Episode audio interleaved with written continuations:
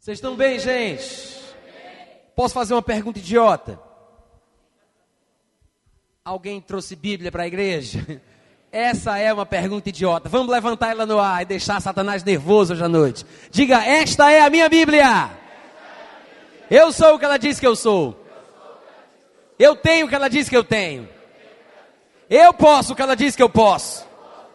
Neste momento, eu vou receber a viva, eterna, imutável palavra de Deus. Meu coração está aberto. Minha mente está alerta.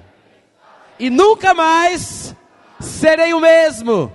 Nunca, nunca, nunca. Uh, glória em nome de Jesus. Você já falou com a pessoa que está do seu lado? Dá um sorriso bonito e mostra isso que Jesus te deu: alegria, paz, tranquilidade, vida eterna. Glória a Deus. Gente, eu quero dizer que tem sido muito bom esse tempo, breve, bem rápido, mas bastante proveitoso. Tem sido uma bênção para mim e para Ana. Obrigado pelo convite, tá? Nos sentimos honrados pelo privilégio de poder compartilhar a palavra, compartilhar um pouco da nossa vida, ter comunhão com os irmãos, conhecer mais uma parte do corpo de Cristo que, que também faz parte da nossa família. Nesses dias estivemos falando sobre aceleração. Esse é o tema do evento que se realizou nesses dias. Na sexta-feira nós já começamos a ministrar aqui, falamos sobre imoralidade sexual, pureza sexual, santidade. E isso tem tudo a ver com a aceleração que nós gostamos ou gostaríamos de ter nós desejamos ter em nossa vida como crentes. Não tem como acelerarmos a nossa vida em Deus ou os planos de Deus na nossa vida sem que vivamos em santidade. E acabou que, pelo convite da sexta-feira, eu senti no meu coração de estender esse assunto até praticamente a última oportunidade que eu tive. E agora à noite nós vamos continuar falando a respeito das bênçãos de Deus para nós e o que nós podemos fazer para acelerar a manifestação da vontade de Deus em nossa vida. Quantos podem dizer amém? Agora, eu quero deixar bem claro que nós não estamos falando aqui sobre um suposto ano de aceleração, tá, gente? Ninguém está falando também sobre um são de aceleração. Nós estamos falando sobre uma vida de aceleração, né? Uma vida em aceleração. Porque quando nós dizemos isso, o que nós queremos dizer, na verdade, é que nós queremos que as coisas de Deus para nós aconteçam o mais breve possível. Quanto antes, melhor. Mas, claro, que de vez em quando nós mesmos causamos empecilhos, colocamos empecilhos para a manifestação da vontade de Deus em nossa vida. Então existem coisas que nós podemos fazer para acelerar ou desacelerar e até impedir, obstruir a vontade de Deus para a nossa vida. Quantos sabem que isso é uma grande verdade? Então, se você ouve uma mensagem que fala a respeito da importância de acelerar, de progredir, de avançar, Antes de qualquer coisa, você tem que ter certeza que quando for acelerar, você vai estar na luz. Porque acelerar no escuro é perigoso. Eu sei que foi um pensamento muito profundo, mas eu vou repetir e dar a oportunidade de vocês dizerem amém, aleluia, tá bom?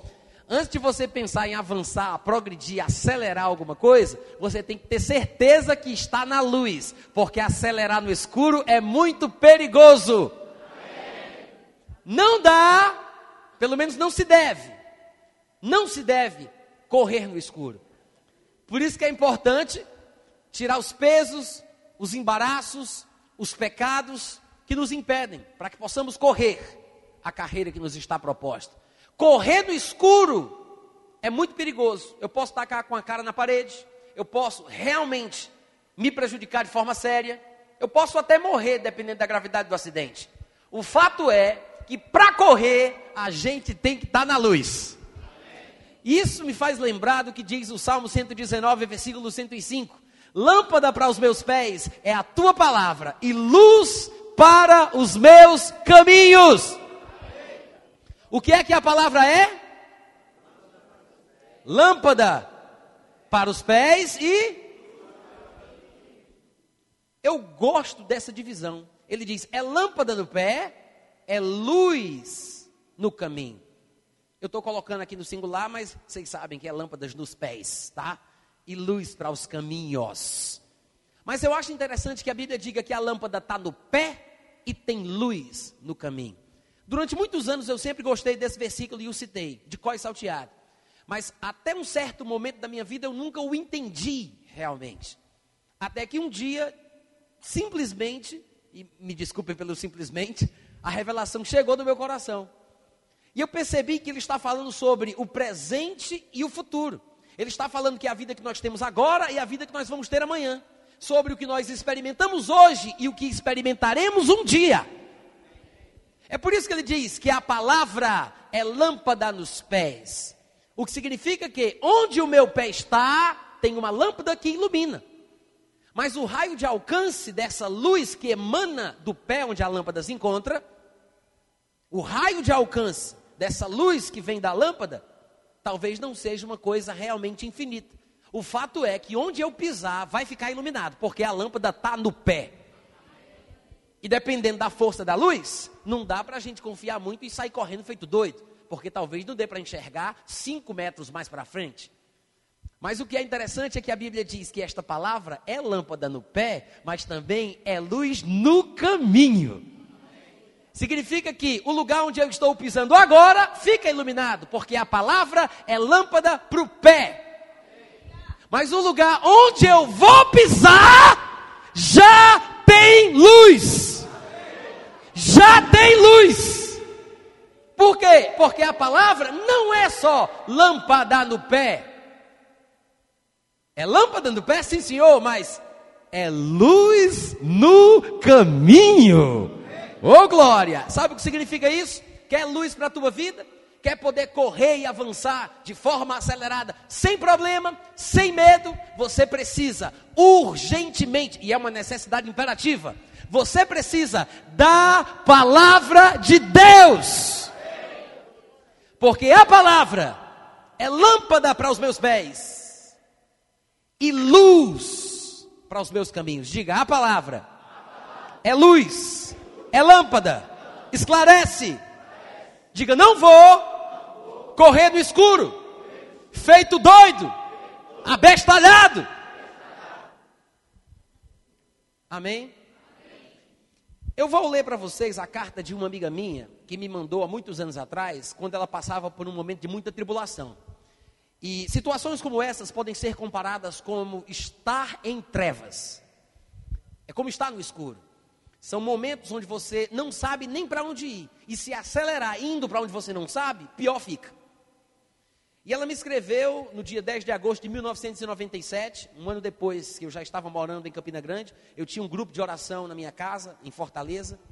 E desse grupo vinha pessoas de várias denominações. E depois que eu fui embora, esse povo se dispersou. Alguns deles ainda mantiveram contato. Depois a igreja que se abriu deste grupo ficou firme em Fortaleza. Até hoje eles estão lá mas essa irmã particularmente pertencia a outro grupo, a outra igreja, a outra denominação, e a gente perdeu o contato com ela.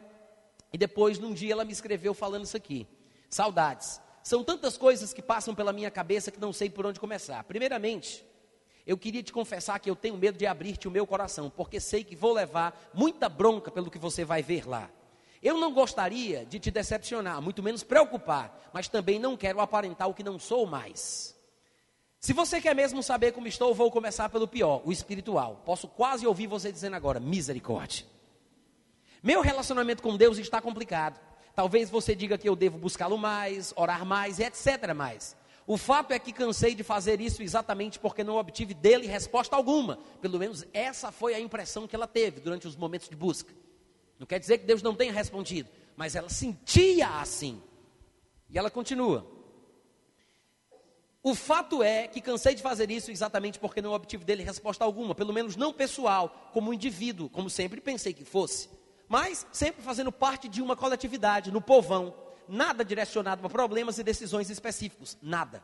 Você me conhece um pouco e sabe como sempre eu busquei com sinceridade e tinha meu coração sedento. Não é que me ache a melhor ou pior agora das criaturas, eu só gostaria de me sentir, aliás, saber que sou especial para ele. Se faço diferença ou não, no seu tão seleto número de escolhidos. Cada dia mais eu acho que ele faz acepção de pessoas. Eu imagino que você deve estar de queixo caído ao ler tudo isso, altamente decepcionado e super aflito. Desculpe-me, sei que devo estar beirando o abismo da blasfêmia, mas eu gostaria que ele se manifestasse de alguma maneira, nem que fosse para me repreender. Tudo o que fiz ou disse nesses tempos foi só para chamar a sua atenção. Afinal, Deus não corrige o filho a quem ama. Então, ou ele não me ama, ou eu não sou filha. Não sei mais nem o que pensar. Eu estive bem pior, sabe? Eu vivia deprimida, chorava o tempo inteiro. Eu clamava a ele, sim, por alguma resposta, uma palavra amiga e nada. A dúvida de tudo o que sempre criei ser verdade deu-me medo de tentar o suicídio, como por duas vezes eu quis.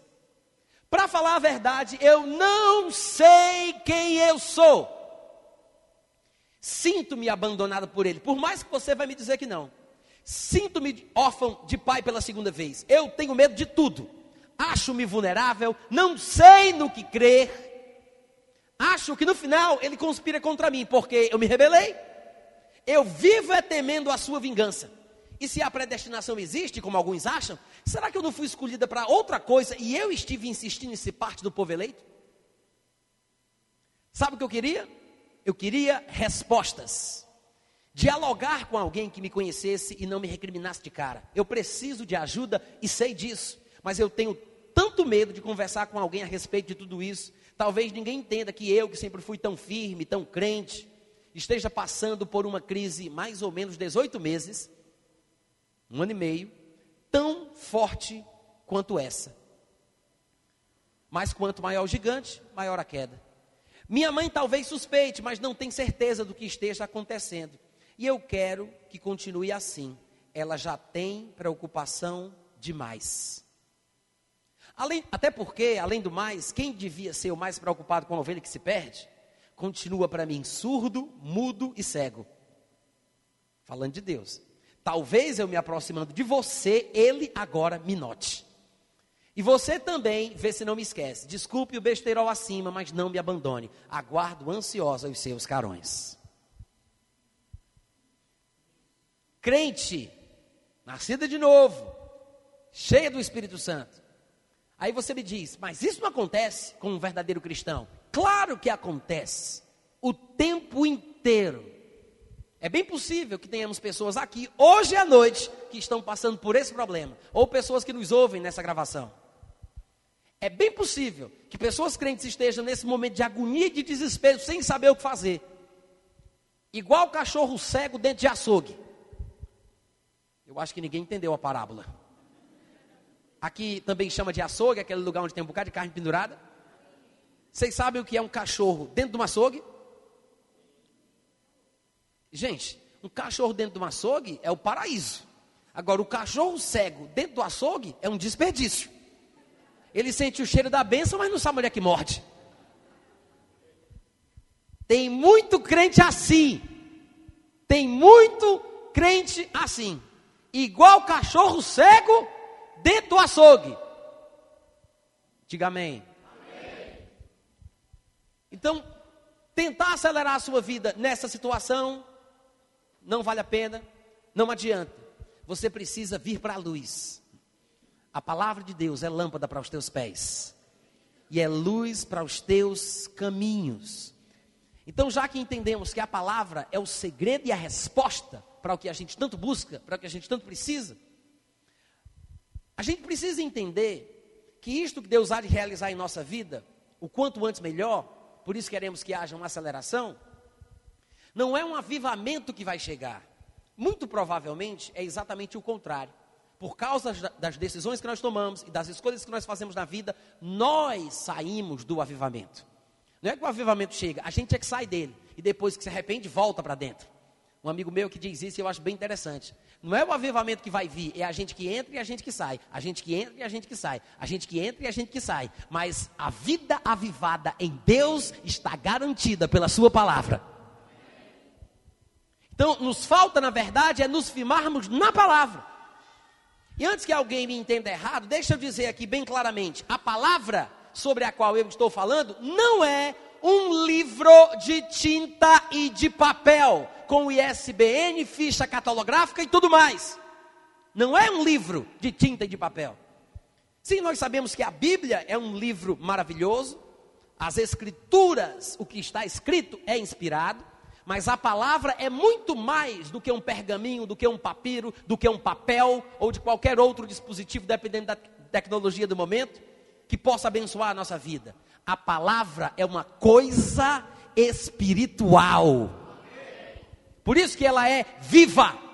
A palavra é viva e eficaz. De fato, é interessante porque em João capítulo 6, versículo 63, ele diz: O espírito é o que vivifica, a carne para nada aproveita, as palavras que eu vos tenho dito são espírito e são vida. As palavras são espírito. Então, colocando isso aqui no singular, nós poderíamos dizer a palavra sobre a qual estamos falando, que é lâmpada para o pé, é luz para os caminhos, esta palavra que traz vida, vivifica, enche de luz, é espírito. Você pode dizer a palavra é espírito. Jesus disse isso em João 6,63. As palavras que eu vos digo são espírito. A palavra é espírito. Mais uma vez, repete mais alto, por favor. Veja que Jesus não disse a palavra e o Espírito. Jesus não falou sobre a palavra e o Espírito. Ele disse a palavra é Espírito. Amém, irmãos? Um problema que nós encontramos na comunidade cristã de forma geral.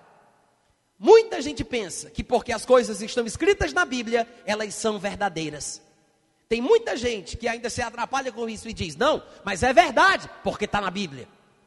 E eu gosto de falar de forma inversa. Não é porque está na Bíblia que é verdade, mas porque era verdade no mundo espiritual onde Deus vive, que tinha que estar na Bíblia. Os irmãos entendem o que eu estou falando? A unção que Deus concedeu aos homens que as escreveram, produziu as Escrituras.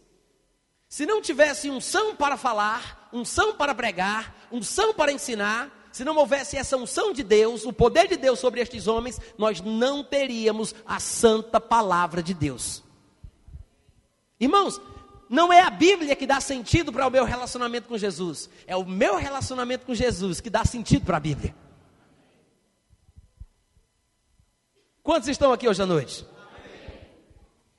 Muitas pessoas podem estudar a Bíblia, podem citar versículos de cor, podem fazer peças em cima dela, podem fazer poesias, poemas, músicas. Apresentadores de programas de auditório podem saber a Bíblia de có e salteado. Mas a diferença é que o povo de Deus que nasceu de novo entende que esta palavra é mais do que papel. A palavra é espírito. Diga amém. Agora que sabemos o que a palavra é, eu me pergunto se nós entendemos o que esta palavra, que é espírito, tem a oferecer. Já que sabemos o que ela é, eu me pergunto, será que nós sabemos o que ela tem? A Bíblia mostra que a palavra que é espírito tem poder. Eu queria que você abrisse comigo em Atos capítulo 20, versículo 32. Nesse texto que leremos daqui a pouco, Paulo está se despedindo dos irmãos. Ele está fazendo um discurso de despedida e ele faz algumas recomendações. Em meio às coisas que ele diz, no versículo 32 do capítulo 20, que eu pedi que vocês abrissem, ele diz: Agora, pois, já que está partindo, ele diz: Encomendo-vos ao Senhor, porque ele não estaria mais presente com eles. Então ele diz: Encomendo-vos ao Senhor e à palavra da sua graça, que tem poder para vos edificar e dar herança entre todos os que são santificados. Paulo disse: Eu vou partir, mas a palavra fica. Os homens passam, mas a sua mensagem permanece. Então Paulo está dizendo: Eu vou, mas a palavra fica. Então o que, é que Paulo diz? Encomendo-vos ao Senhor e a esta palavra, porque esta palavra tem poder. Diga a palavra tem poder. Diga a palavra tem poder. Paulo disse: tem poder para vos edificar e vos dar herança entre todos os que são santificados. Outro texto interessante seria Tiago capítulo 1, versículo 21. Eu vou ler para vocês. Alguns de vocês sabem até esse versículo decorado. Ele diz: Portanto, despojando-vos de toda imundície, de toda impureza e acúmulo de maldade, acolhei com mansidão a palavra em vós implantada, a qual é poderosa para salvar a vossa vida, a vossa alma. Então, dois versículos mostram que a palavra tem poder e que a palavra é poderosa. Diga a palavra tem poder, a palavra é poderosa.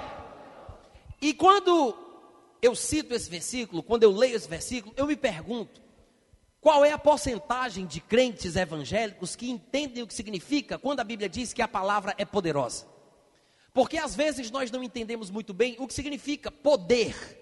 E da forma mais comum, nós interpretamos o poder como alguma coisa que nós sentimos. Uma coisa que sentimos no corpo.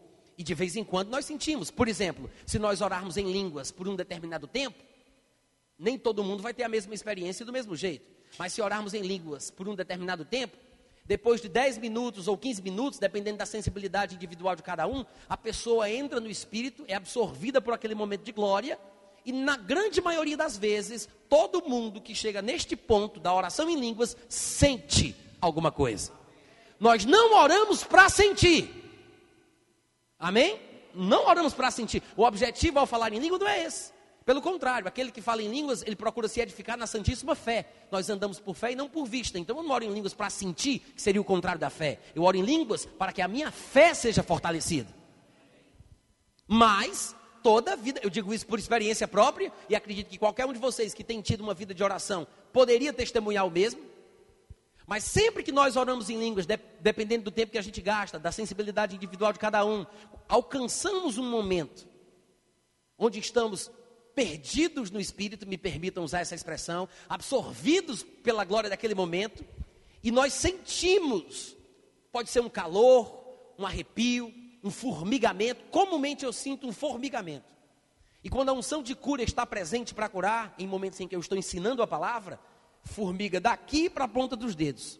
Mas eu já ministrei cura sem formigamento, viu gente? Mas eu estou falando para vocês que existem situações em nossa vida que a gente sente. Sente ou não sente? Sente.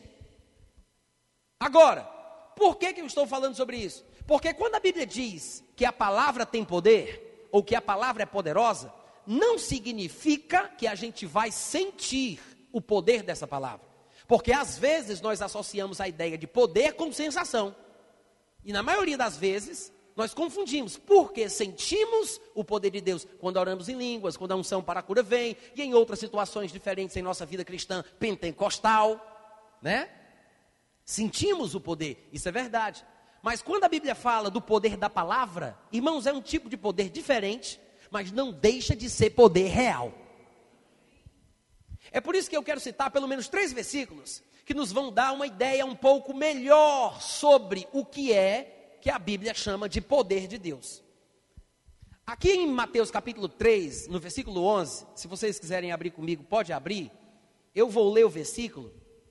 Se você quiser apenas prestar atenção e ouvir, tudo bem, mas se quiser abrir, pode, não é pecado. Mateus capítulo 3, versículo 11. João Batista está falando a respeito do seu ministério e do ministério daquele que vai vir após ele. E ele diz no versículo 11, Mateus 11: eu, João Batista, vos batizo com água para arrependimento. Mas aquele, falando de Jesus, que vem depois de mim, é mais poderoso do que eu. O que foi que ele disse? Jesus é o quê? É o quê? É o quê? Mais poderoso do que eu. Isso significa ou não que João Batista está falando publicamente que ele é poderoso? Sim, João Batista está dizendo: Eu sou poderoso. Está implícito, está nas entrelinhas. Ele diz que é poderoso. Só que ele diz que Jesus é mais. Então ele diz: O que vem é mais do que eu, cujas sandálias não sou digno de levar. Ele vos batizará com o Espírito Santo e com fogo. Quando chega então nas passagens que falam a respeito do poder que operava na vida de Jesus, nós temos que observar que a Bíblia não fala unicamente sobre poder para fazer coisas. A Bíblia fala que Jesus também tinha poder para dizer coisas. Já que João Batista se comparou com Jesus Cristo na área do poder, Precisamos entender em que Jesus era poderoso e depois encontrar um terceiro texto que nos mostre exatamente em que, das coisas nas quais Jesus era poderoso, João Batista se comparava com ele. Quantos estão me acompanhando? Em Lucas capítulo 24, no versículo 19, Jesus já está ressurreto aqui, ele se encontra com dois discípulos no caminho de Emaús. E Cleopas, que entrou para a história porque pagou um mico muito grande, que foi ensinar para Jesus o que ele já sabia. E ele diz: Tu és o único, porventura, que tendo estado em Israel, ignoras os acontecimentos dos últimos dias? Cleopas com Jesus, ó. Aí no versículo 19, que é esse que a gente vai ler agora, Jesus olha para ele e eu fico imaginando na cara que Jesus Cristo fez. Né? Tu és o único, porventura, que ignoras os últimos acontecimentos. Aí Jesus, quais? hein? Quais?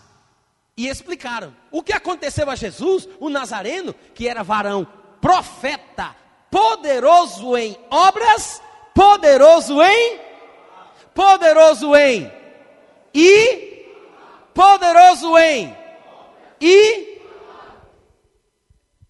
Não, a gente não vai estudar o contexto dessa passagem, mas o que nos interessa é o versículo que eu citei. Eles reconheceram, e o texto escrito que foi inspirado por Deus, o texto que Lucas escreveu, sendo inspirado por Deus, diz que Jesus era um homem aprovado por Deus, poderoso em obras e palavras. O que significa? Jesus tinha poder para fazer coisas, mas Jesus tinha um poder para dizer. Há um poder para falar, há um poder para fazer. E na maioria das vezes, o poder que nós sentimos em nosso corpo é este poder que faz. Mas esse poder para falar não pode ser sentido pelo corpo, como na manifestação do poder para fazer. E é por isso que às vezes as pessoas perdem a bênção, porque estão predispostas para sentir, mas não estão prontas para ouvir.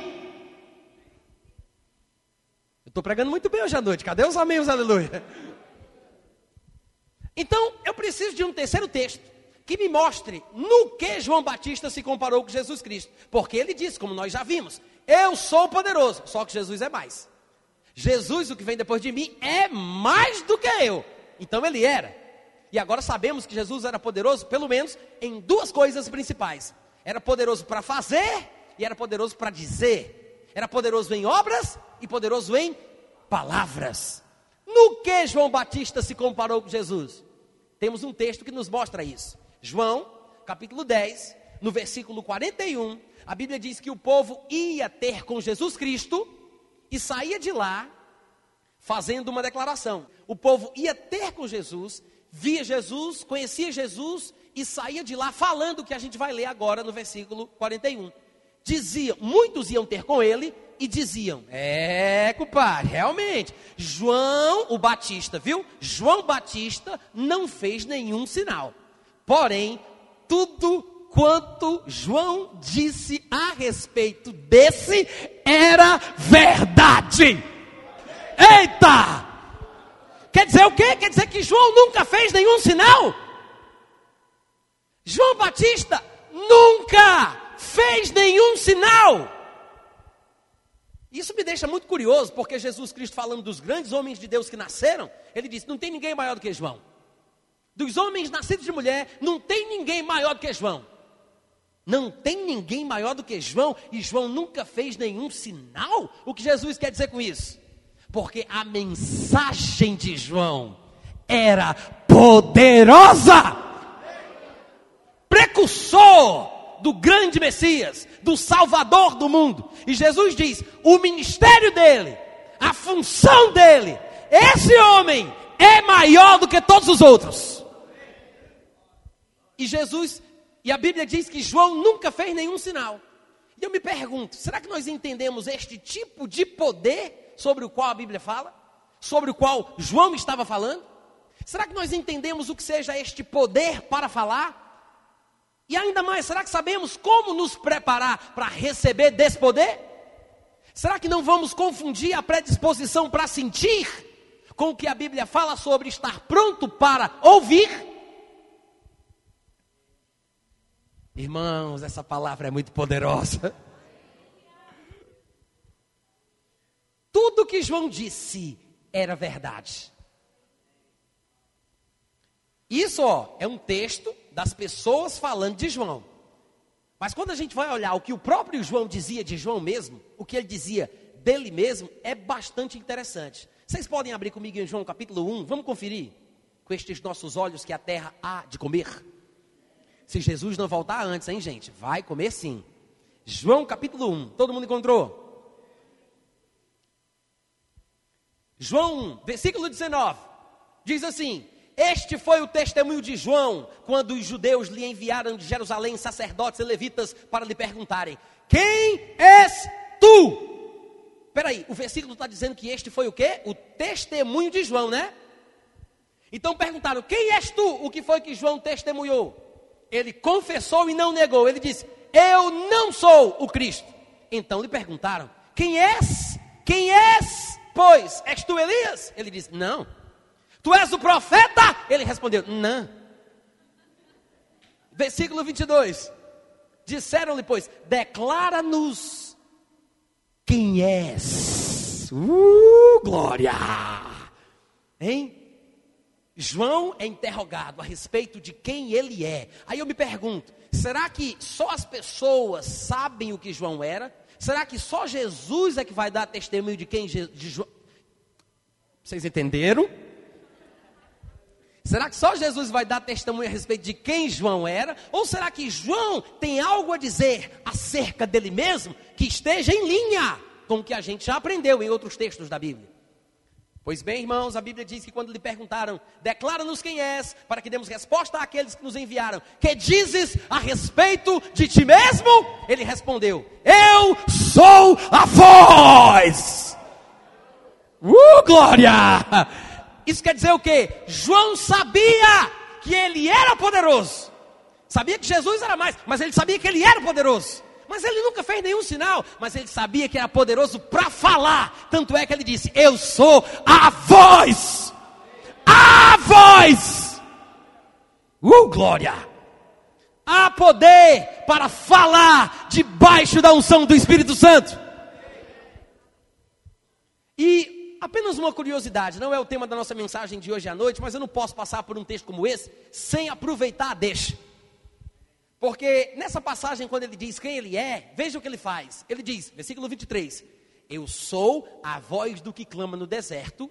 E ele diz o que é que a voz clama: endireitai o caminho do Senhor. E depois ele acrescenta, como disse o profeta Isaías. Em outras palavras, João está dizendo: Eu sou, como disse o profeta Isaías, a voz do que clama no deserto: endireitai o caminho do Senhor. Mas o que é que João está fazendo? Ele está dizendo o seguinte: eu sou o que a Bíblia diz que eu sou. Eu tenho o que a Bíblia diz que eu tenho. Eu posso o que a Bíblia diz que eu posso. A questão é: será que nós nos identificamos na Bíblia? Será que nos achamos nas Escrituras? Isso é interessante, irmãos. A importância do poder das palavras. Chegamos à conclusão que João era poderoso nas palavras. Há um poder de Deus nas palavras. Infelizmente, algumas pessoas ainda não conseguiram enxergar isso, e existem muitas razões pelas quais as pessoas se equivocam. Mas eu acredito que um dos textos que trazem confusão ao povo é 1 Coríntios capítulo 2. Eu queria que você conferisse comigo. Paulo vai falar, e você vai perceber isso pelo menos nos versículos que eu vou selecionar aqui, Paulo vai falar sobre a grandeza da revelação que Deus pré-ordenou para a nossa glória. Vocês devem lembrar de alguns versículos desse capítulo. Ele diz que os olhos não viram, os ouvidos não ouviram, não entrou em coração humano aquilo que Deus já tinha preparado para aqueles que o amam. Mas Deus nulo revelou pelo seu Espírito, que nos foi dado.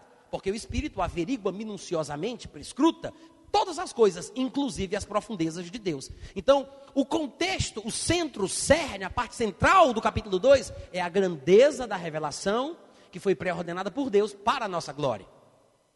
Quando ele começa a falar que vai culminar nisso que eu acabei de dizer para vocês, ele usa algumas expressões que, no meu ponto de vista, tem gerado confusão na cabeça de alguns irmãos. Porque parece, eu disse parece, que Paulo está falando contra a pregação, contra a palavra e exaltando o poder. como se o poder fosse mais importante que a palavra. Em primeiro lugar, isso seria contradição com o resto dos textos bíblicos que nós já lemos. Então, essa interpretação não poderia ser correta.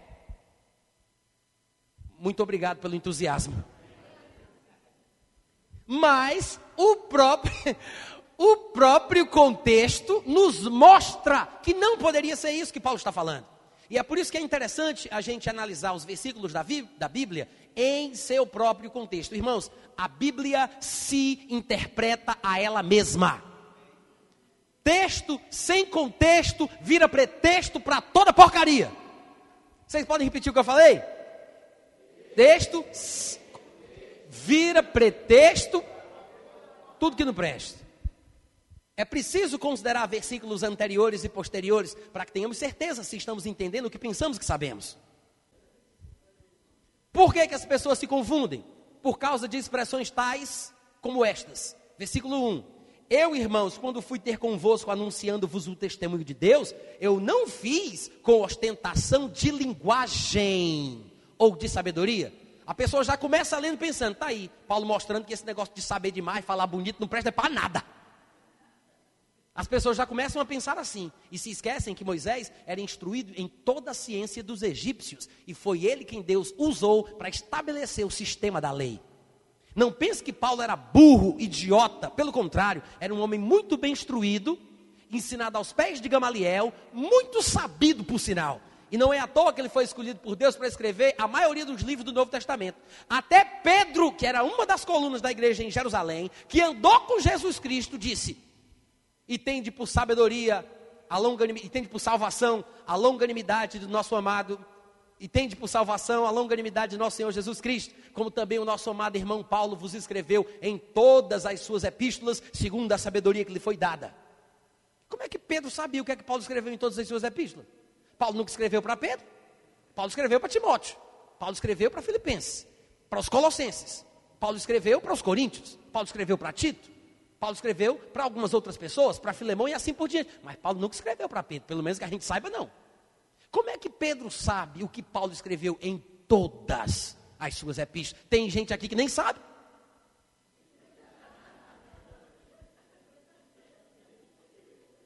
Hum, Deus está tratando, né? Como é que Pedro sabe? Simples, gente. Ele era fã era fã do material de Paulo. Onde ele passava, ele fazia o que nós fazemos. Provavelmente ele chegava e dizia: Gente, tudo bem, a paz. Paulo costuma pregar por aqui, não é? Eu fiquei sabendo, ele já passou por aqui na região. Ó, oh, eu tenho umas cartas aqui de Tiago, de João, quer trocar?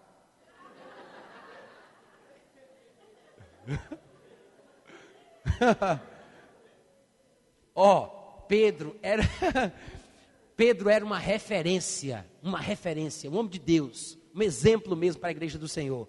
Mas Pedro estudava o material de Paulo. Paulo era uma referência para as referências. Amém? Paulo está falando contra a sabedoria, o conhecimento, falar bem, ou ter uma linguagem apropriada, esclarecida. Não é isso. Paulo está usando uma expressão para usar, é, é, para fazer. É... Oh, Jesus, me ajuda agora Paulo está usando uma expressão para tentar. Deixa para lá. Daqui a pouco chega. Então, como nós vimos no versículo 1, ele diz: Eu não dei o testemunho de Deus com ostentação de linguagem ou de sabedoria. Alguém poderia pensar, Paulo está dizendo que não adianta falar bonito. Não é isso, você vai ver. Depois do versículo 4, ele diz: A minha palavra e a minha pregação. Então, Paulo tinha sim uma mensagem. Ele disse: Eu tenho uma palavra eu tenho uma pregação. Então observa que Paulo está dizendo que tem algo a falar. E ele diz: a minha palavra e a minha pregação não consistiram em linguagem persuasiva de sabedoria. Mas irmãos, toda vida que ele disser isso aqui dentro desse capítulo, tenha em mente que ele está falando sobre linguagem persuasiva de sabedoria humana. Ele não está falando que não tinha uma linguagem, que não tinha uma linguagem persuasiva, que não era convincente, que ele não tinha uma mensagem, que ele não tinha algo a dizer, que ele não tinha uma palavra, que ele não tinha uma pregação. Muito pelo contrário. Paulo, dos poucos da Bíblia, foi aquele que foi chamado de tagarela. Eu tenho para mim que todo homem cheio do Espírito Santo é tagarela. Tagarela para as coisas de Deus. Tem muita coisa para falar, tem muita coisa para dizer. É revelação em cima de revelação, é revelação em cima de revelação. É uma, é, o homem está fervendo, gente. Paulo tinha muita coisa para dizer e falava sempre que podia. Além de ser chamado de tagarela, uma vez ele fez uma pregação tão longa que um rapaz caiu e morreu. E se você acha que eu estou brincando, pesquise na sua Bíblia. Eu também não vou dizer tudo para vocês, não. Amém? No, no, no versículo 5, logo em seguida, no capítulo 2, a Bíblia continua, Paulo continua dizendo o seguinte: então, a minha mensagem, a minha linguagem, a minha palavra não foi em linguagem persuasiva de sabedoria humana, fica implícito, mas em demonstração, versículo 4 ainda, tá? Mas a minha palavra e a minha pregação foi uma demonstração do Espírito e uma demonstração de poder. Paulo está dizendo que a pregação dele, a palavra dele não se baseava em sabedoria humana, mas a palavra dele, a pregação dele, o jeito dele falar, não era uma coisa baseada em sabedoria humana, mas era uma demonstração viva do que o Espírito faz e do que o poder de Deus gera. A palavra de Paulo era uma demonstração de poder, é isso que ele diz. Por isso que no versículo 6, ele fala: entretanto, nós expomos sabedoria, mas não é sabedoria humana. Então você vê que ele não estava falando no versículo 4 sobre sabedoria de forma geral, que a minha palavra e a minha pregação não consistiram em linguagem de sabedoria. Não era sabedoria geral, porque depois ele diz: não, nós expomos sabedoria. São dois tipos de sabedoria aqui. É uma sabedoria que é chamada de sabedoria humana e outra sabedoria que vai ser depois chamada por ele de sabedoria de Deus. É por isso que ele fala, versículo 6: Entretanto, expomos sabedoria entre os experimentados, os mais maduros, porém não a sabedoria deste século. No versículo 5 ele disse: para que a vossa fé não se apoiasse em sabedoria humana. E agora no versículo 7 ele diz: a sabedoria que a gente fala é a sabedoria de Deus. Então Paulo falava alguma coisa, Paulo pregava alguma coisa, e segundo ele, a sua pregação e a sua palavra não consistiam de sabedoria humana, mas era uma a palavra, viu? A palavra dele era uma demonstração do poder porque existe um poder para falar. Jesus era poderoso em obras e poderoso em palavras. E agora chega Paulo e diz: A minha palavra é uma demonstração do poder. Aleluia.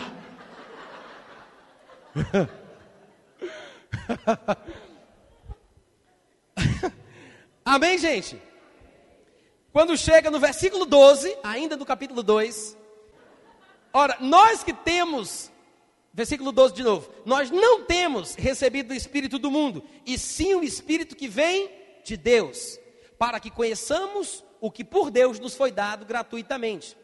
Agora sim, no versículo 13 ele fala: Disto nós, os ministros, também falamos. Veja, no versículo 12 ele diz que recebemos o Espírito que vem de Deus para que a gente saiba, para que a gente conheça o que? o que Deus nos deu, o que Deus nos deu de graça. Não é assim que ele diz? Recebemos o Espírito que vem de Deus para que conheçamos o que por Deus nos foi dado gratuitamente. Então, para que, que a gente recebeu o Espírito Santo? Entre as tantas coisas que ele faz em nossa vida, aqui no versículo 12 diz: Recebemos o Espírito que vem de Deus para que conheçamos o que Deus nos deu de graça. Quem entendeu? Para que você recebeu o Espírito?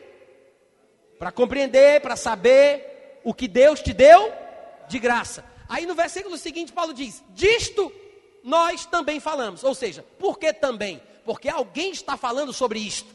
Quem está falando? O Espírito Santo. Nós não recebemos o Espírito Santo para saber? Jesus nos disse que quando o Espírito Santo viesse, ele falará, ele dirá, anunciará. Então quem fala é o Espírito Santo. É ele quem nos diz, é ele quem nos conta o que Deus nos deu de graça. Aí Paulo diz: além do Espírito Santo que fala, nós, os ministros, também falamos.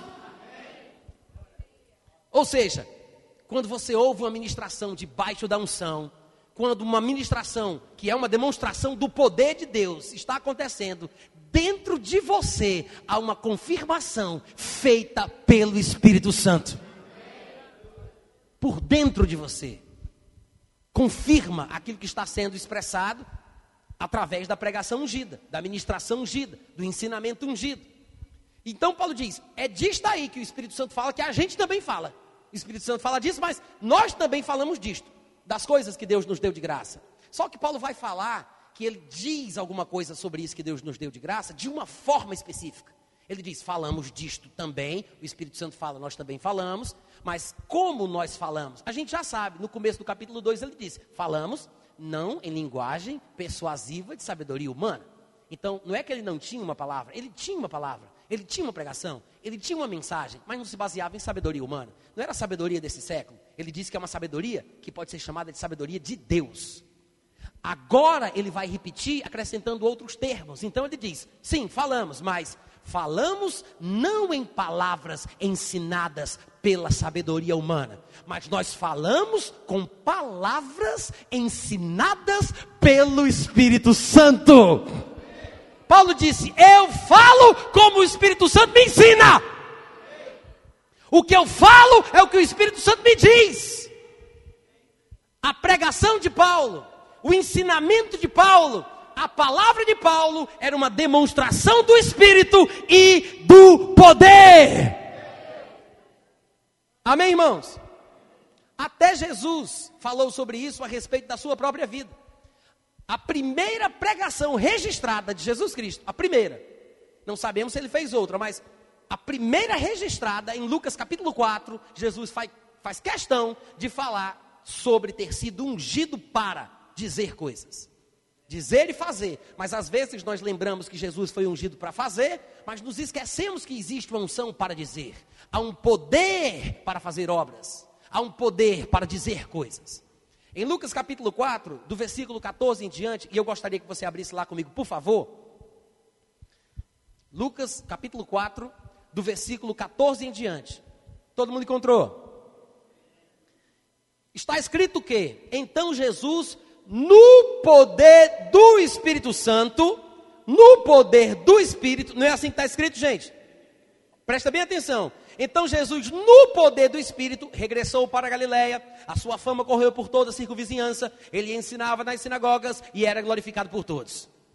Olha só, no poder do Espírito Santo, ele regressou para Galiléia, sua fama correu, ele ensinava e era glorificado. Se eu te perguntasse, a glória, o poder do Espírito Santo veio sobre Jesus para que ele conseguisse, passo após passo, regressar para Jerusalém de forma sobrenatural, o que você me diria? Sim ou não?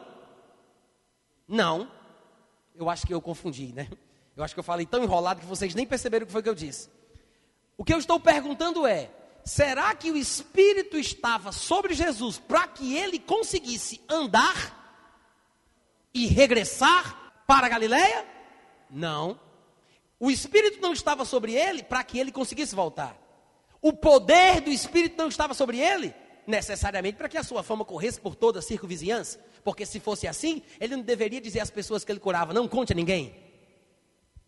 O poder do Espírito não poderia estar sobre ele para que ele fosse glorificado por todos, porque ainda não tinha chegado essa hora da glorificação. Ele disse: convém que o Cristo sofra muitas coisas e depois entre na sua glória.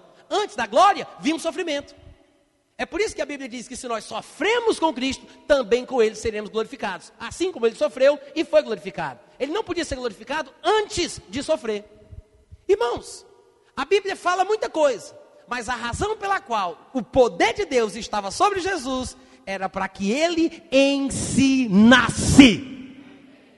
Não é à toa, não é à toa que logo na seguida logo na sequência, diz que ele vai para Nazaré, onde fora criado, entra num sábado, segundo o seu costume, numa sinagoga, levanta-se para ler, entregam-lhe um livro do profeta Isaías, ele abre o livro, ele acha o lugar onde está escrito, e aí ele lê: O Espírito do Senhor está sobre mim, porque me ungiu para evangelizar, enviou-me para proclamar. Enviou-me para pôr em liberdade. Enviou-me para apregoar. Irmãos, das coisas que ele fala, nós identificamos algumas ações aqui que estão relacionadas ao poder para fazer. Mas você vai observar que a maioria delas é o poder para dizer, para falar. Tanto é que ele diz: O Espírito está sobre mim porque me ungiu para evangelizar e enviou-me para proclamar libertação. Então ele fala: proclamar a libertação aos cativos, restauração da vista aos cegos e para pôr em liberdade os oprimidos.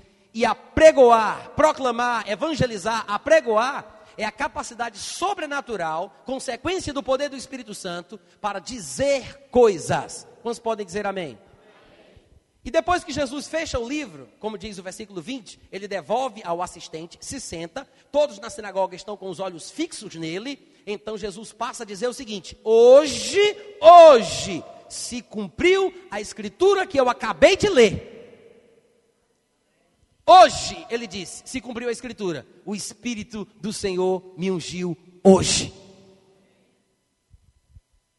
Irmãos, quando diz no versículo 17 que lhe deram o livro do profeta Isaías e ele abriu o livro e achou o lugar no qual estava escrito, o texto que ele lê, e depois ele diz: se cumpriu hoje, não foi sorte. Que sorte, meu Deus, era isso que eu queria falar hoje, Jesus. Estou até arrepiado, Pai Todo-Poderoso. Irmãos, Jesus não achou o versículo da Bíblia por acaso, como algumas pessoas pensam que Deus faz.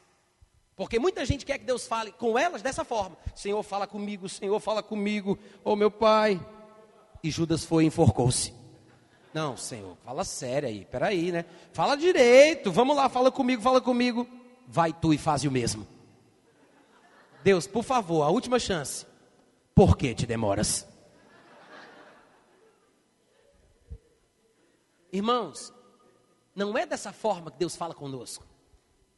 É muito mais certo e fácil Deus falar conosco quando nós conhecemos toda a Bíblia, todos os textos, todo o livro, porque ele pode mostrar o sentido do texto em seu contexto, para que não, para que não sejamos influenciados por espíritos enganadores, porque um versículo, um versículo, até Satanás sabe citar e explicar.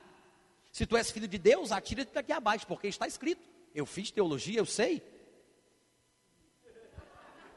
Satanás. Gente, qualquer semelhança é mera coincidência. Foi só por acaso que eu falei teologia. De qualquer forma, até Satanás sabe citar um versículo da Bíblia fora do contexto. Mas se você quer que Deus fale com você mesmo, conheça a Bíblia. Jesus não poderia ter feito isso ao acaso, não pode ter sido sorte. Porque ele tinha uma mensagem específica para aquele dia. Ele tinha uma primeira coisa para dizer ao mundo. Ele acabara de voltar do deserto ele regressou no poder do Espírito para ensinar. Então, a primeira mensagem registrada é o que ele iria dizer, é o que a gente acabou de ler, mas não foi por acaso. Como é que a gente sabe que não foi? Porque Jesus conhecia a Bíblia da sua época. Vocês pensam que não, mas conhecia. A Bíblia diz que ele lhe deram o livro, e ele abriu o livro, e achou no livro o lugar onde estava escrito. Depois ele fechou o livro. Ele lia, ele sabia manusear, ele conhecia onde estavam as passagens. Como é que a gente sabe? Porque um dia ele repreendeu alguns que não conheciam as escrituras. Ele disse: errais por não conhecer as escrituras, nem o poder de Deus. As escrituras é o texto. O texto, o livro. As Escrituras. Não estamos falando da palavra, mas estamos falando das Escrituras.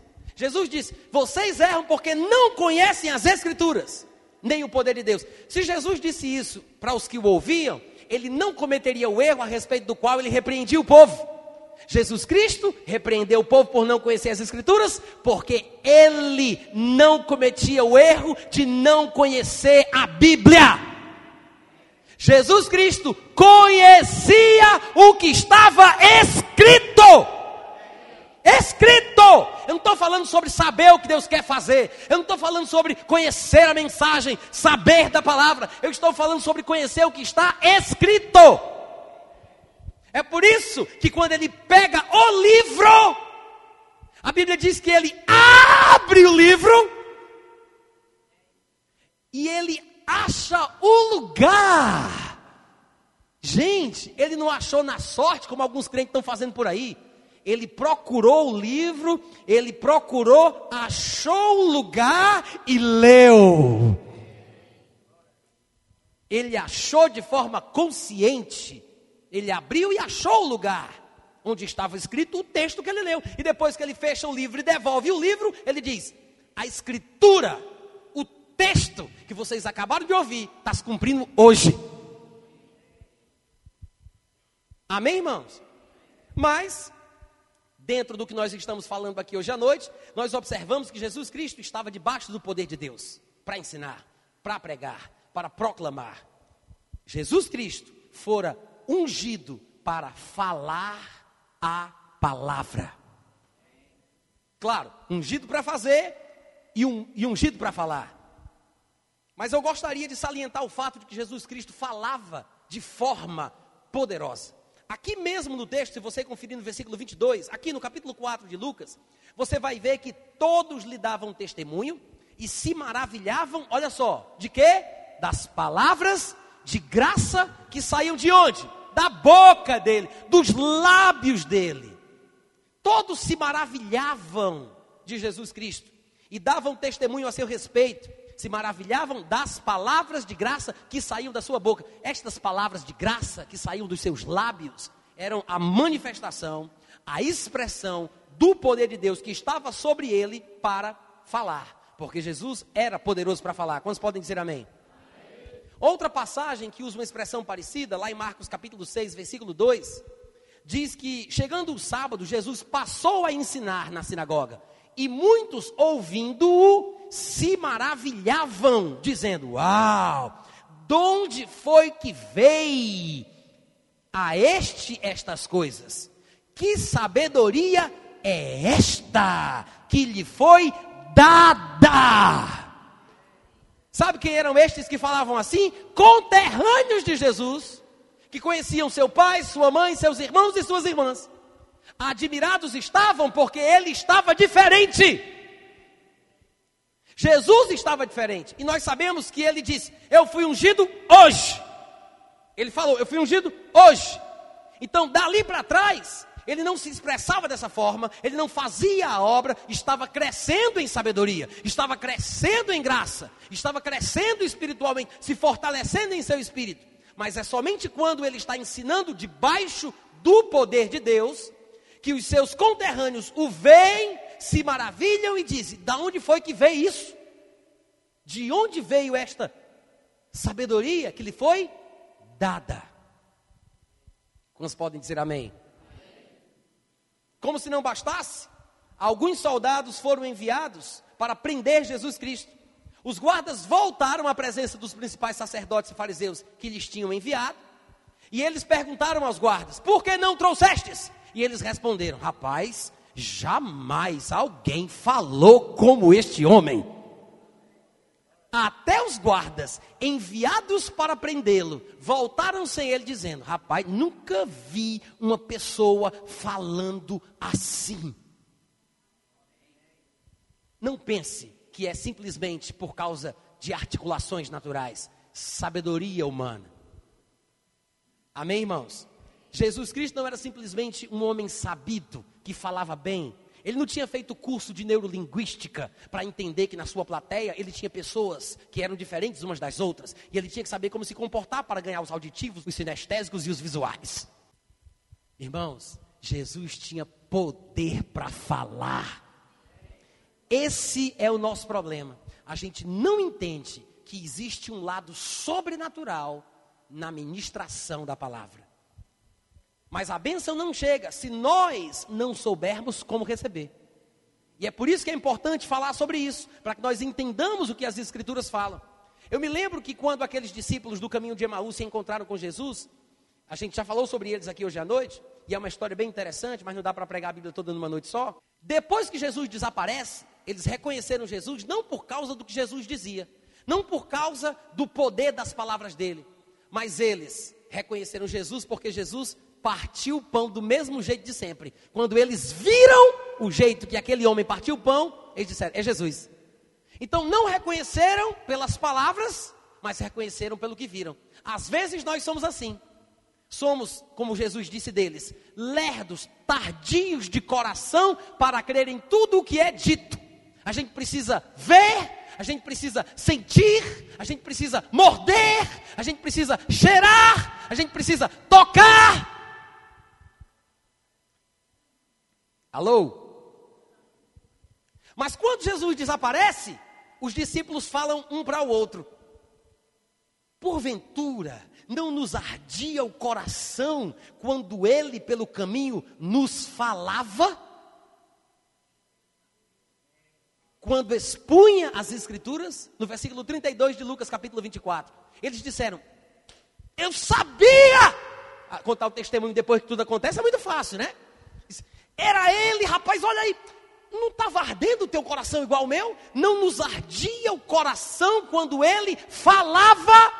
Em outras palavras, quando Jesus estava vivo, antes de morrer, Jesus falava debaixo dessa unção, desse poder, e o coração deles ardia. Quando Jesus aparece no caminho de Emaús e vai falando com eles, expondo as escrituras, o coração estava ardendo do mesmo jeito, mas por falta de entendimento, para receber de Deus através deste sinal invisível espiritual, relacionado à sensibilidade do coração humano, eles perderam a benção. Quando eles reconhecem Jesus, quando ele parte o pão, sabe o que, é que aconteceu? A Bíblia diz que ele sumiu. Gente, eu não sei vocês, mas eu acho que Jesus tem muito senso de humor. Essa caminhada no caminho de Emaús era 11 quilômetros de caminhada. Jesus caminhando e conversando, caminhando e conversando. E sabe o que foi que eles fizeram nesse momento, quando tiveram a oportunidade de estar com Jesus depois de ressuscitado? Repreenderam ele. Lembra? Tu és único, porventura, que teve estado em Israel? Ignoras as ocorrências dos últimos dias? Aí Jesus, quais? Aí eles contam, aí falam que era varão poderoso. Aí, aí, Jesus começa a falar das escrituras, começa a falar. Aí o coração deles ardendo, ardendo, aquela coisa. Aí Jesus entra porque eles convidam para ele estar com eles. Aí Jesus parte o pão. Aí, meu Deus, aí Jesus, tchau na mesma hora, por que, que tinha que sumir justamente ali? Foi de propósito, gente. Com certeza foi de propósito. Sumiu. Perderam a maior benção. Perderam. Por quê? Porque não sabiam ouvir ou receber do poder de Deus para falar. Sempre que Jesus falava debaixo da unção, e sempre que alguém fala debaixo da unção, as pessoas que se rendem a esta unção, que se submetem a ela, são abençoadas. E o que acontece neste momento é que as pessoas que estão ouvindo com o coração na palavra que está sendo ministrada, ficam como se estivessem dominadas, como se estivessem hipnotizadas. As pessoas ficam tão presas à palavra que muita gente não tem nem tempo para dizer amém e aleluia, pelo tanto de bênção que vai recebendo, pelas coisas que Deus vai tratando em seu interior. E a Bíblia diz que isso acontecia com Jesus. Em Lucas capítulo 19, versículo 47 e 48, diz que diariamente Jesus ensinava no templo, mas os principais sacerdotes e os escribas e os maiorais do povo procuravam eliminá-lo. Contudo, não atinavam em como fazer isso, porque todo o povo, ao ouvi-lo, ficava dominado por ele. Havia um poder na palavra, na mensagem, na fala de Jesus que dominava o povo. Algumas versões dizem que o povo pendia para ele, pendia, ficava dominado por ele. Algumas pessoas poderiam pensar: puxa, Natan, quando você lê sobre essa passagem, a imagem que me vem na mente é como se fosse uma coisa assim, tipo uma lavagem cerebral. Deus queira que tenha sido. Não tem coisa melhor do que lavagem cerebral. Ruim seria se fosse sujeira cerebral. Mas irmãos, esta palavra limpa. Jesus disse: Vós estáis limpos pela palavra que eu vos tenho falado. Ah, se a palavra dominasse todos nós. Se a palavra dominasse todos os crentes, como estes homens ficavam dominados debaixo desse poder para falar de Jesus Cristo. Outra coisa interessante de Lucas 19, 47 e 48 é que diz que ele ensinava todos os dias. Não é o único lugar em que a Bíblia diz que Jesus ensinava todo dia. Mateus 26, 55, que é quando as pessoas vêm prendê-lo com cacetetes e varapaus, Jesus diz isso. A Bíblia fala: naquele momento disse Jesus às multidões: Saístes com espadas e porretes para prender-me, como a um salteador? Todos os dias no templo eu me assentava convosco, ensinando, e não me prendestes. Não existe, irmãos, um versículo, não existe um versículo que diga que Jesus pregou todo dia. Não existe um versículo que diga que Jesus curou todo dia. Não tem um, nem meio versículo. Mas nós temos vários versículos que dizem que ele ensinava todo dia. Eu não posso dizer que Jesus não pregava todo dia ou não curava todo dia, porque eu não sei. Eu posso dizer que a Bíblia não diz, porque não diz. Quantos entenderam a diferença? Agora, é bom que saibamos que pregar e ensinar são duas coisas diferentes. É por isso que em Mateus 4, 23 está escrito que Jesus percorria toda a Galileia, ensinando nas sinagogas, pregando o evangelho do reino e curando toda sorte de doenças e enfermidades entre o povo. No mesmo livro de Mateus, capítulos para frente, capítulo 9, versículo 23, parece um erro tipográfico. Parece uma reimpressão do mesmo versículo. Porque vem quase uma repetição da mesma coisa. Percorria Jesus toda a Galileia, ensinando. Aliás, desculpa, eu estava lendo realmente o anterior. Mateus 9, 35 diz: E percorria Jesus todas as cidades e povoados, ensinando nas sinagogas, pregando o evangelho do reino e curando toda sorte de doenças e enfermidades. Mateus 4, 23, Mateus 9, 35. Por que esta aparente repetição proposital? Não é um erro tipográfico, não é a repetição do mesmo texto. É no capítulo 4 e a outra no capítulo 9. É porque a Bíblia quer mostrar para a gente que Jesus Cristo ensinava, pregava e curava. Ensinar e pregar não são a mesma coisa. A pregação, ela conta, ela proclama, ela inspira, ao passo que o ensinamento informa, explica e detalha.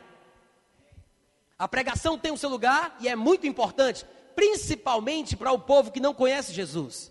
Mas o ensinamento é muito importante também. E como nós demonstramos, não há um versículo que diga que Jesus pregou todo dia, nem sequer que diga que ele curou todo dia, mas nós temos vários que dizem que ele ensinava todo santo dia. Amém, irmãos? Há uma unção que faz o homem ser capaz de falar poderosamente. Há um poder para falar, seja pregando, seja ensinando. Isso está nas mãos de Deus. Às vezes, as pessoas têm o dom de Deus para pregar e para ensinar. Há quem diga que eu prego ensinando e eu ensino pregando. Mas isso fica nas mãos de Deus. O próprio Paulo, ele fez a distinção, mas disse que fazia os dois. Ele disse: Eu fui designado por Deus. Ele diz duas vezes: 1 Timóteo 2,7 e 2 Timóteo 1,11. Ele diz: Do mesmo jeito, eu fui designado por Deus, apóstolo, pregador e mestre. Pregador, apóstolo e mestre. Duas vezes ele diz: pregador e mestre. Ou seja, ele tinha unção para pregar e ele tinha unção para ensinar. Mas irmãos, estamos falando sobre um poder sobrenatural que capacita a pessoa de transmitir a mensagem. É ser poderoso para falar por causa do poder de Deus que opera sobre o ministro. Amém, irmãos? O problema é que às vezes algumas pessoas pensam, em algumas comunidades cristãs espalhadas pelo Brasil, nós sabemos disso, muita gente é escolhida para ensinar, para pregar, para pastorear, para ocupar a posição de liderança, para ensinar em algum seminário e coisas semelhantes, porque tem uma boa capacidade de retórica, porque sabe se expressar bem em público, ou porque tem curso de nível superior, ou porque fez algum seminário da vida, ou por causa disso, ou por causa daquilo. Irmãos, se nós colocarmos na liderança da igreja pessoas que estão sendo escolhidas para esta posição por causa de suas qualidades e habilidades naturais, estas pessoas influenciarão a igreja e a arrastarão do seu habitat natural, que é a sobrenaturalidade, para a naturalidade. Líderes pastores, ensinadores e mestres, professores de escola dominical ou professores de seminário e assim por diante, não devem ser escolhidos por causa de sua habilidade para falar, mas devem ser escolhidos por causa de sua unção para falar. Eu prefiro ouvir uma mensagem debaixo da unção, através de um português maldito, é, maldito no sentido de ser maldizido, mas qualquer semelhança é mera coincidência. Eu prefiro ouvir uma pregação ungida através de um português maldito do que, mais ungida, do que uma bela exposição categórica, corretamente no idioma, mas num português simplesmente bem dizido. Amém, gente? Por quê? Porque é a unção de Deus que capacita o homem para falar. E é essa unção que faz a diferença. Alguém poderia dizer, mas Natan, não é bíblico ver para crer, ver sinais para poder crer? Porque alguém poderia pensar que pela minha mensagem eu estou dizendo que a única coisa importante no cristianismo em relação às manifestações do poder de Deus na igreja seja a capacidade para falar, mas isso não é verdade. Eu tenho falado desde o começo que Jesus mesmo era ungido ou poderoso para falar e para fazer, poderoso em obras e poderoso em palavras. Então, não pense que eu estou dizendo que é antibíblico ver para crer. E eu sei que tem alguns evangélicos que, por outro lado, têm preconceito com essa expressão e dizem completamente errado. Tá, tá fora!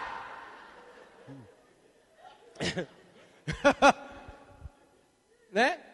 Não é bíblico ver para crer. Mantum. Gente, é por isso que eu quero falar sobre isso abertamente, tá? Dá licença. É bíblico sim. É bíblico ver para crer. Não quer dizer que é o melhor de Deus, mas quem disse isso foi Jesus Cristo, gente. Em João capítulo 4, no versículo 46 ao 48, a Bíblia diz que dirigiu-se de novo a Caná da Galileia, onde da água fizera vinho. Havia um oficial do rei cujo filho estava doente em Cafarnaum. Tendo ouvido dizer que Jesus viera da Judéia para a Galileia, foi ter com ele, lhe rogou que descesse para curar seu filho que estava morto. Aí Jesus disse: Se porventura vocês não verem sinais e prodígios de modo algum acreditareis. Alô? Jesus disse: Eu sei que se vocês não virem sinais e prodígios, de modo algum acreditareis. Irmãos, graças a Deus pelos sinais, graças a Deus pelos prodígios. Eu tenho tido o privilégio de ver alguns deles. Mas eu quero lembrar que a Bíblia diz que os sinais seguirão aos que creem. Não é os que creem que seguirão os sinais. Não devemos buscar sinal. Não devemos buscar prodígio. Isso não é o mais importante. Mas Deus, na sua misericórdia, concede sinais para o tipo de o tipo de gente que menos crê. Por que, que o evangelista e o apóstolo têm muitas manifestações de sinais em suas vidas, porque são os dons ministeriais que têm mais contato com as pessoas que menos creem. Tem gente que só crê quando vê. É bíblico ver para crer, só não é o melhor de Deus. Mas é bíblico. E Deus é tão misericordioso, irmãos, que Ele concede meios pelos quais creiamos. Mas Ele espera que nós prossigamos, progridamos, avancemos, melhoremos, amadureçamos. É por isso que eu quero que vocês abram comigo rapidinho em João capítulo 20. Olha só, eu vou ler isso aqui rapidinho, tá? No versículo 24, está escrito que Tomé, um dos doze, chamado Dídimo, não estava com Jesus, não estava com os discípulos, quando Jesus veio ter com eles. Disseram-lhe então os outros discípulos que tinham visto Jesus. Eles falam: Tomé, nós vimos, nós vimos o Senhor. Mas ele respondeu: Hum, vocês viram, mas eu não. Vocês viram? Eu não vi. Além dele dizer que só vai crer depois que vê, ele diz: Nem sei se vocês viram mesmo. Pode até ser verdade, mas eu não acredito. Eu não vi. Vimos o Senhor. E ele disse, e, e Tomé respondeu: Se eu não vir, como nós diríamos hoje em dia, se eu não ver, né? Se eu não ver nas suas mãos o sinal dos cravos, se ali não puser o dedo, e não puser a mão no seu lado, vocês podem até acreditar, mas eu de modo algum acreditarei. Só me lembro do que Jesus Cristo disse: se não virdes sinais e prodígios, de modo algum acreditareis. Aí vem Tomé, parece até combinado. Aí diz: se eu não ver, de modo algum acreditarei. Oito dias depois, diz o versículo 26, estavam outra vez ali reunidos os de seus discípulos, e Tomé estava com eles. Estando as portas trancadas, veio Jesus, pôs-se no meio e disse-lhes: Paz seja convosco. E logo, logo, disse a Tomé: Logo, chegou e disse: Paz, Tomé. Logo disse a Tomé: Põe aqui o dedo, vê as minhas mãos, chega também a, a mão e põe no meu lado. Não sejas incrédulo, mas crente. Vamos parar para pensar? O que foi que Jesus respondeu afinal? O porquê que Jesus falou assim? Porque no versículo 26, Tomé disse: Se eu não vir nas suas mãos o sinal dos cravos. Aí Jesus vai e fala: Vê as minhas mãos. No versículo 27. Tomé, no versículo 25, ele diz: Se ali não puser o dedo, aí Jesus diz no versículo 27, põe aqui o dedo. No versículo 25, Tomé disse: E não puser a mão no seu lado, aí Jesus no versículo 27 responde: Chega também a mão e põe-na no meu lado. No versículo 25, Tomé diz: De modo algum acreditarei. No versículo 27, Jesus responde: Não seja incrédulo, mas crente. Gente, tintim por tintim. Tintim por tintim do que Tomé pediu, ele recebeu. Foi ou não foi? Foi. Sabe por que, que aconteceu isso? Porque na hora que Tomé estava falando, ele não estava vendo Jesus. Ah, só vou acreditar se eu pegar, se eu olhar, se eu ver. Ele falou porque não via Jesus, mas Jesus via ele. Amém? Ele não via Jesus, mas Jesus via ele. Aí Jesus chega e diz: É assim, assim, assim, não é? Pois então. Aí Tomé vai e diz: Senhor meu e Deus meu. Ah, Tomé. Senhor meu. Acho até que ele ficou naquela hora. Senhor meu e Deus meu. Só que vocês sabem que Jesus nos deixa levar por conversa fiada. Ele disse, Senhor meu e Deus meu. Aí Jesus vai e diz para ele no versículo 29, por que me viste, creste? Por que me viste, creste? O que Jesus quer dizer com isso? Tomé disse, eu só vou crer se eu ver, se eu pegar, se eu botar a mão. Aí quando ele vê Jesus, ele diz, Senhor meu Deus meu, ah, ah, viu, já creu, não vai pegar mais? Porque viste, creste? Mas Jesus diz, eu sei que você creu porque viu. É bíblico ver para crer. Mas não venha me dizer que é o melhor de Deus. Algumas pessoas não percebem. Eu sei que foi uma bênção, irmãos. Tomé tem uma experiência como essa. Que testemunho lindo para ele contar no domingo à noite na igreja, né? Gente, eu quero dizer que há oito dias atrás eu estava, o oh, glória, junto com os meus discípulos, aqui os testemunhas, e eu falei, eu falei mesmo, eu não vou negar, eu falei eu só vou acreditar se foi isso, isso aquilo outro. E Jesus apareceu para me repreender pessoalmente. Aleluia. Quem vai se gloriar de Jesus aparecer para te repreender? Mas é uma experiência sobrenatural. E daí? E daí? Porque segundo Jesus, bem-aventurados maravilha. Bem-aventurados são os que não viram e crerão. É bíblico ver para crer, gente, eu sei. É bíblico, mas não é o melhor de Deus. Eu sei que tem gente que precisa disso, mas não é o melhor de Deus. Amém? Quem são estes que não viram e creram? Não somos nós. Não somos nós. Eu sei que existe esse pensamento dentro da igreja, é por isso que eu fiz a pergunta. Ainda bem que vocês não responderam. Se alguém respondeu, ainda bem que eu não ouvi. Mas tem muita gente que diz: somos nós! Peraí, peraí. Quer dizer então que Jesus estava dizendo assim: Ó, eu sei que você creu porque viu, Tomé, mas bem-aventurado vai ser aquele que tiver a sorte de nascer em 1973, porque não vai me ter visto mesmo? Você acha que é isso que significa esse texto? Você acha que Jesus estava falando sobre crentes que viriam a nascer no futuro? Se fosse, por que, que ele não conjugou o verbo direito? Porque, se eu não me engano, está escrito que Jesus disse: Bem-aventurados os que não viram e crerão. Ele não disse: Bem-aventurados aqueles que não verão, mas crerão. Ele não falou do futuro. E não pense que Jesus não sabia falar do futuro quando ele queria. Porque numa ocasião em João 17 ele disse: E eu não oro, Pai, somente por estes, mas também por aqueles que vierem a crer por intermédio da palavra. Ele sabia falar do futuro quando ele queria. Hum. Ele não está falando de nós. Ele está falando de Pedro, de João e de outros que creram no testemunho das mulheres.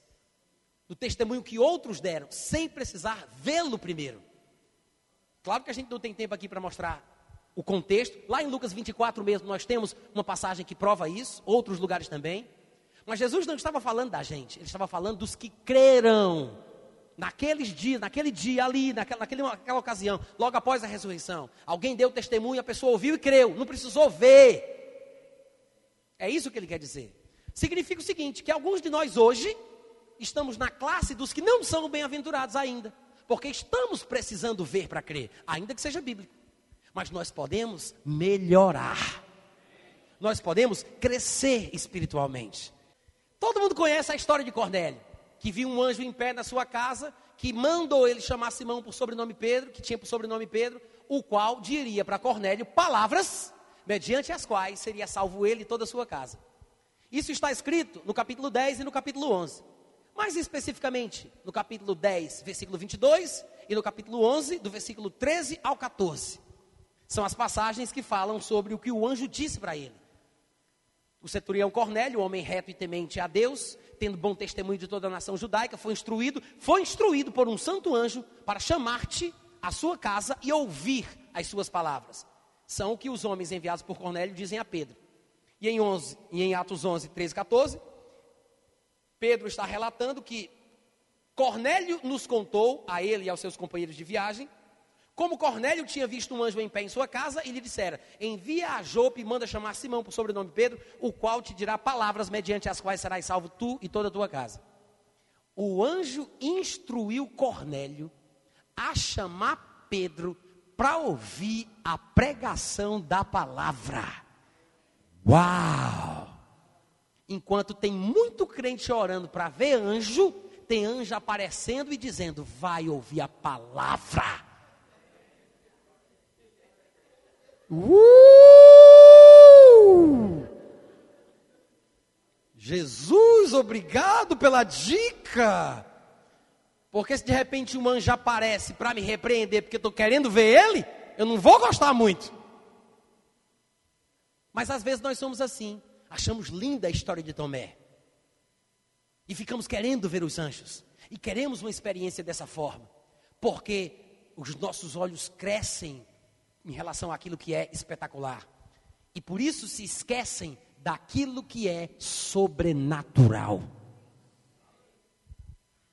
Estamos predispostos para sentir o poder de Deus. É fácil. É fácil nas igrejas hoje em dia, você vê que o povo está predisposto para sentir. Poucos estão prontos para ouvir. E o que é interessante é que aqui nessa passagem de Cornélio, e eu queria que você abrisse agora nesse texto, porque vai ser um dos últimos que a gente vai ler. Eu não disse o último, eu disse um dos últimos. Em Atos capítulo 10. Quantos estão sendo abençoados hoje à noite? Quantos estão aprendendo alguma coisa? Ô oh, glória! Atos capítulo 10. Tá. Cornélio manda chamar Pedro. Pedro chega lá. Cornélio se ajoelha. Pedro levanta o homem. Aí Pedro vai, aí Cornélio vai contar para Pedro a história, como é que foi, como é que não foi. Quando chega no versículo 33, Cornélio falando com Pedro, explicando a situação, ele diz: Portanto, sem demora, logo depois que ele viu o anjo, mandei chamar-te e fizeste bem em vir. Agora, pois, estamos todos aqui na presença de Deus, prontos para ouvir. Uh, glória! Nós estamos prontos para ouvir tudo o que te foi ordenado da parte do Senhor. E no versículo 34 diz que Pedro começou a falar. Então Pedro falou. E ele vai falando, falando, falando. Quando chega lá no versículo 43, ele diz: Deste Jesus sobre o qual estou falando, todos os profetas dão testemunho de que, por meio de seu nome, todo aquele que nele crê recebe remissão de pecados.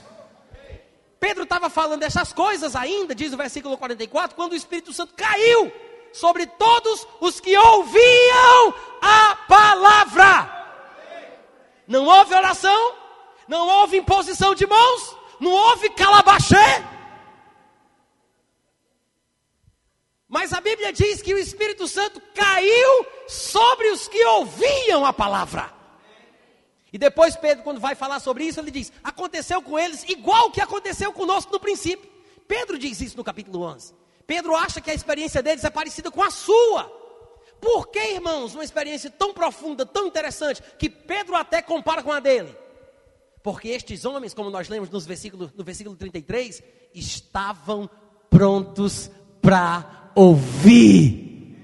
Não há muito esforço em uma plateia assim. A bênção se manifesta fácil quando as pessoas estão prontas para ouvir. E é por isso que eu fico imaginando que no versículo 43, quando a Bíblia diz que Pedro falava, é, por meio do seu nome, todo aquele que nele crê, recebe remissão dos pecados. Uma pessoa pronta para ouvir, meu irmão, quando ouve um negócio desse, ele não espera nem o final da frase. Eu fico imaginando que quando Pedro disse assim: Todo aquele que nele crê, recebe. A pessoa, oh, raba, racha, raba, essa. Não espera nem para ouvir o resto. Quando, quando Pedro diz: Todo aquele que nele crê, recebe. Eu fico pensando que quando Pedro disse: Recebe. Quem está pronto para ouvir isso? É comigo mesmo, papai. Oh, oh, toma posse da bênção faz aquilo seu. Amém, irmãos? Em Lucas capítulo 6, versículo 30, Jesus disse: O discípulo não está acima do seu mestre. Todo aquele, porém, que for bem instruído será como seu mestre. Porque não tem tido discípulos iguais ao mestre, falta boa instrução. Boa instrução. Essa é a responsabilidade daquele que fala.